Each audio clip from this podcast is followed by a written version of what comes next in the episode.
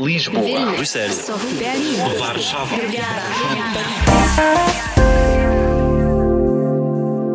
Merci à toutes et à tous d'écouter Radio pour cette nouvelle édition de Gen Z, l'émission qui explore les multiples enjeux de la jeunesse en Europe. Aujourd'hui, on s'intéresse à l'insertion professionnelle des jeunes en Europe en 2023, alors qu'une étude de Santé publique France publiée en février dernier révélait que les cas de dépression chez les jeunes de 18 à 24 ans ont presque doublé depuis la pandémie de coronavirus. Comment cette jeunesse se positionne-t-elle aujourd'hui face à l'emploi?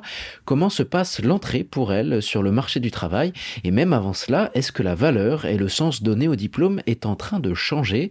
Pour le savoir, nous sommes allés à la rencontre des jeunes dans plusieurs villes en Europe. Marion Dieudonné. J'ai vraiment cette impression euh, bah, de ne pas trouver ma place en fait sur le marché du travail et, euh, ouais d'être euh, à la fois précaire mais avec un niveau de qualification qui ne devrait pas me, me, donner ce statut de précarité. Enfin voilà, cet accès à la précarité quelque part. Ouais, enfin je me sens entre deux quoi. Enfin Ouais, j'ai enchaîné pas mal de petits boulots, pas mal d'intérim, des CDD, des périodes d'essai, euh, pas mal de choses. Et euh, bah là, je viens de trouver euh, un volontariat international en entreprise. Donc, donc voilà, au bout d'un an quasiment de recherche.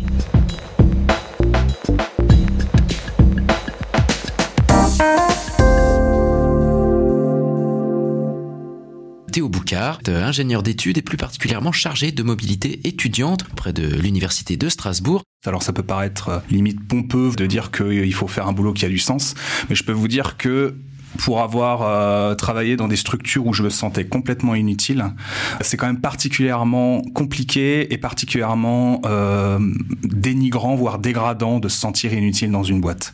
Donc le, sens du métier, le sens de l'activité professionnelle, c'est vraiment nécessaire. Euh, donc c'est pas que je, ne trouve pas de travail euh, en adéquation avec mes qualifications et mes compétences, c'est juste qu'en fait pour l'instant on m'a pas donné ma chance encore de, pas de pouvoir euh, trouver ma place en fait dans une structure quelconque. Bah, ma place ce serait d'être à mon sens à un poste bah, de chargé de mission ou à un poste dans lequel mes qualifications, enfin toutes les compétences que j'ai pu acquérir pendant mes stages, pendant mes CDD, pendant le temps de mes études et mon année de césure bah, pour être reconnu et pour être utilisé en fait. Et euh, actuellement, c'est absolument pas le cas, ou c'est le cas, mais je suis pas rémunérée en tant que telle.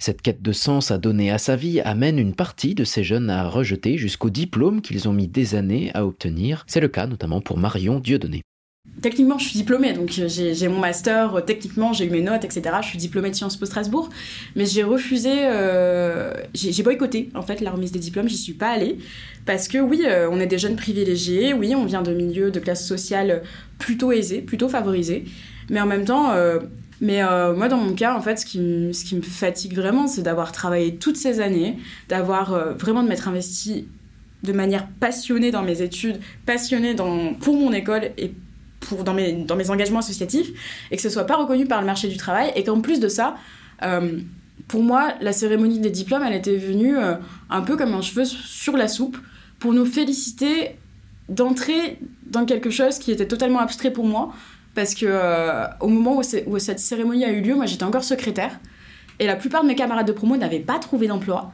et personne n'osait rien dire et ils étaient tous là à manger des petits fours et je trouvais ça terrible vraiment terrible parce que c'était comme si que étant diplômé d'une grande école on devait fermer notre bouche et dire que bah euh, bah, bah oui, on fait partie d'une élite, mais à quelle élite on appartient sans, sans travail?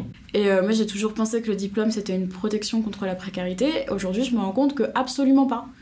Et euh, ça, ça a été l'expérience la plus douloureuse de ces dernières années, je pense. C'est de tomber de très haut et de se dire que, bah, bah, qu'en fait, euh, le diplôme ne nous protège de rien.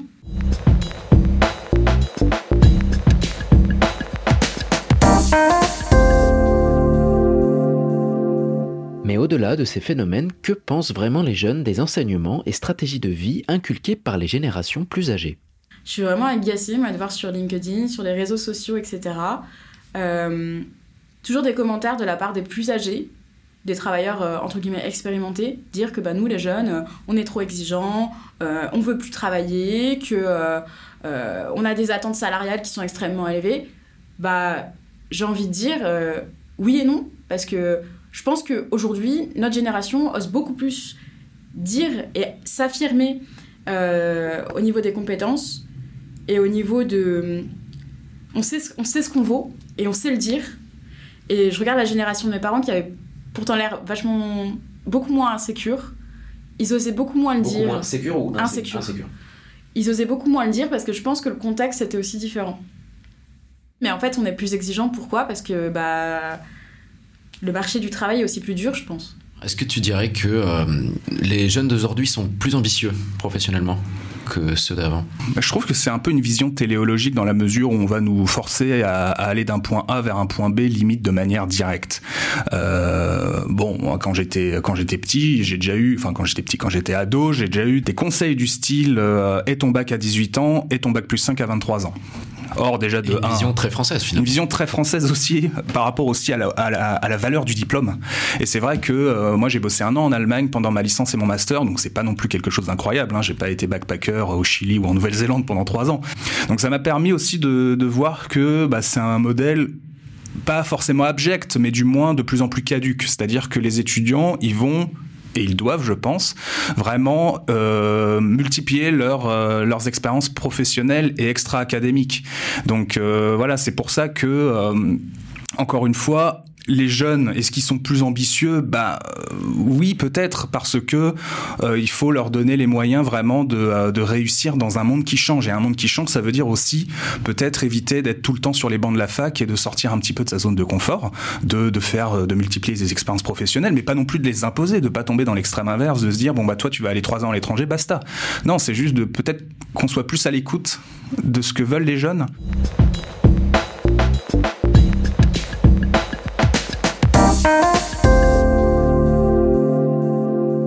La jeunesse aujourd'hui fait face à de nouvelles angoisses dont souffraient peu ou pas les générations précédentes. Ce qui me fait peur aujourd'hui, bah, c'est justement ce côté très incertain, ce côté très instable. Euh, j'ai 27 ans, donc je suis né en 1995. J'ai toujours connu la crise, que ce soit la crise de la bulle Internet au début des années 2000, que ce soit la crise des subprimes, puis ensuite des dettes souveraines à la fin des années 2000, début des années 2010, euh, la crise de la Covid, la crise climatique en toile de fond, et qui est de loin la plus grave et la plus compliquée à appréhender. Donc c'est cette instabilité et d'un autre côté, ce manque de visu, c'est-à-dire qu'on ne sait absolument pas de quoi sera fait le monde, ne serait-ce que dans 5 ans, dans 10 ans, dans 15 ans, encore pire, etc. Oui, bah, je pense qu'on on change aussi un peu de paradigme. Aujourd'hui, le CDI, c'est plus la norme de facto. Par contre, le problème, c'est que pour certaines structures, notamment euh, les banques, bah, ça reste une norme qu'il faut atteindre. Et, euh, aujourd'hui, bah, quand, tu vois les offres d'emploi euh, sur des, job boards ou, peu importe où, bah, tu vois que c'est très souvent des, CDD, hein, de parfois 12 mois, parfois même moins, bon, parfois plus. En tout cas, ça reste des, des courts contrats, on va dire. Enfin, à ces angoisses quant à l'avenir, il faut aussi ajouter les difficultés du présent, les difficultés d'une jeunesse qui souffre des crises à répétition, ainsi que d'une précarité qui persiste. Bah, je dirais que c'est plutôt d'y revenir parce que là, je sors de la précarité grâce au poste que j'ai trouvé euh, et que je vais bientôt entamer. Euh, je dirais que vraiment, je suis terrorisée à l'idée de revenir à une situation de précarité comme celle que j'ai pu connaître. Comment tu définis la précarité C'est-à-dire ne, pas avoir de salaire à la fin du mois ou ne pas bah, savoir si tu en, en fait, Ouais, c'est surtout de, de jamais savoir combien tu seras payé, quand tu seras payé. Euh, et en plus de ça, d'être dans une structure, euh, dans un système en fait, pas qu'une structure, parce que je pense que c'est comme ça pour énormément de jeunes qui sont en intérim ou autre, euh, où on te dit, bah voilà, tu seras peut-être payé le 10, peut-être le 11, peut-être le 12, donc tu ne sais jamais. Moi, dans mon cas, j'étais payé entre le 10 et le 12, donc je pouvais pas payer mes loyers à temps. Donc heureusement que j'avais la chance d'avoir une famille qui m'aidait mais c'est pas le cas pour tous les jeunes et, euh, et puis j'aurais pu avoir des pénalités euh, mmh. et ouais en, l'espace de mes quatre mois là de, de contrat j'ai jamais pu payer mon loyer dans les temps quoi parce que je pense que quand on a connu l'incertitude euh, et l'insécurité financière et pas que financière hein, mais parce que l'intérim voilà on est renouvelé assez souvent je, pense que cette peur elle reste un moment et euh, là, honnêtement, moi, je me pose vraiment beaucoup de questions euh, sur euh, quel type de, de, contrat, quel type de, de, de fonction professionnelle je, je veux. Est-ce que je veux être fonctionnaire? Est-ce que je veux continuer dans le privé? Est-ce que, enfin voilà. Pour le, le pour la stabilité. par précaution, stabilité. Par pour la stabilité. Pragmatisme. Ouais. Qu'est-ce qui manque alors pour la jeunesse aujourd'hui? Des dispositifs d'accompagnement? Bah, Ce qui manque, c'est, je pense, beaucoup plus de, de, souplesse de la part des recruteurs, beaucoup plus de bienveillance de la part du système, mais ça veut rien dire le système, mais mais en tout cas, euh, ouais, enfin, je sais pas, sensibiliser les entreprises au fait que bah, si on n'a pas de première expérience, on peut jamais euh, bah, débuter quoi, une carrière. Et il faudrait peut-être, je sais pas, essayer de, de, sensibiliser encore plus les recruteurs là-dessus, mais j'ai l'impression que c'est un peu le serpent qui se mord la queue parce que j'ai aussi eu des entretiens où les recruteurs me disaient bah, Je sais ce que c'est, moi aussi je suis passée par là. Mm. bah, bon courage, mais je sais que vous trouverez. Bah, un an plus tard, ouais. Martin Jugler, membre et responsable du développement de l'association de solidarité Copain, organise des distributions hebdomadaires de paniers repas pour les étudiants précaires. Ouais, en fait, euh, nous déjà, ce qu'on remarque, c'est que les deux tiers des étudiants qui viennent nous voir ne sont pas boursiers, donc n'ont pas accès à ces repas à 1 euro aujourd'hui et ont donc besoin d'une autre aide.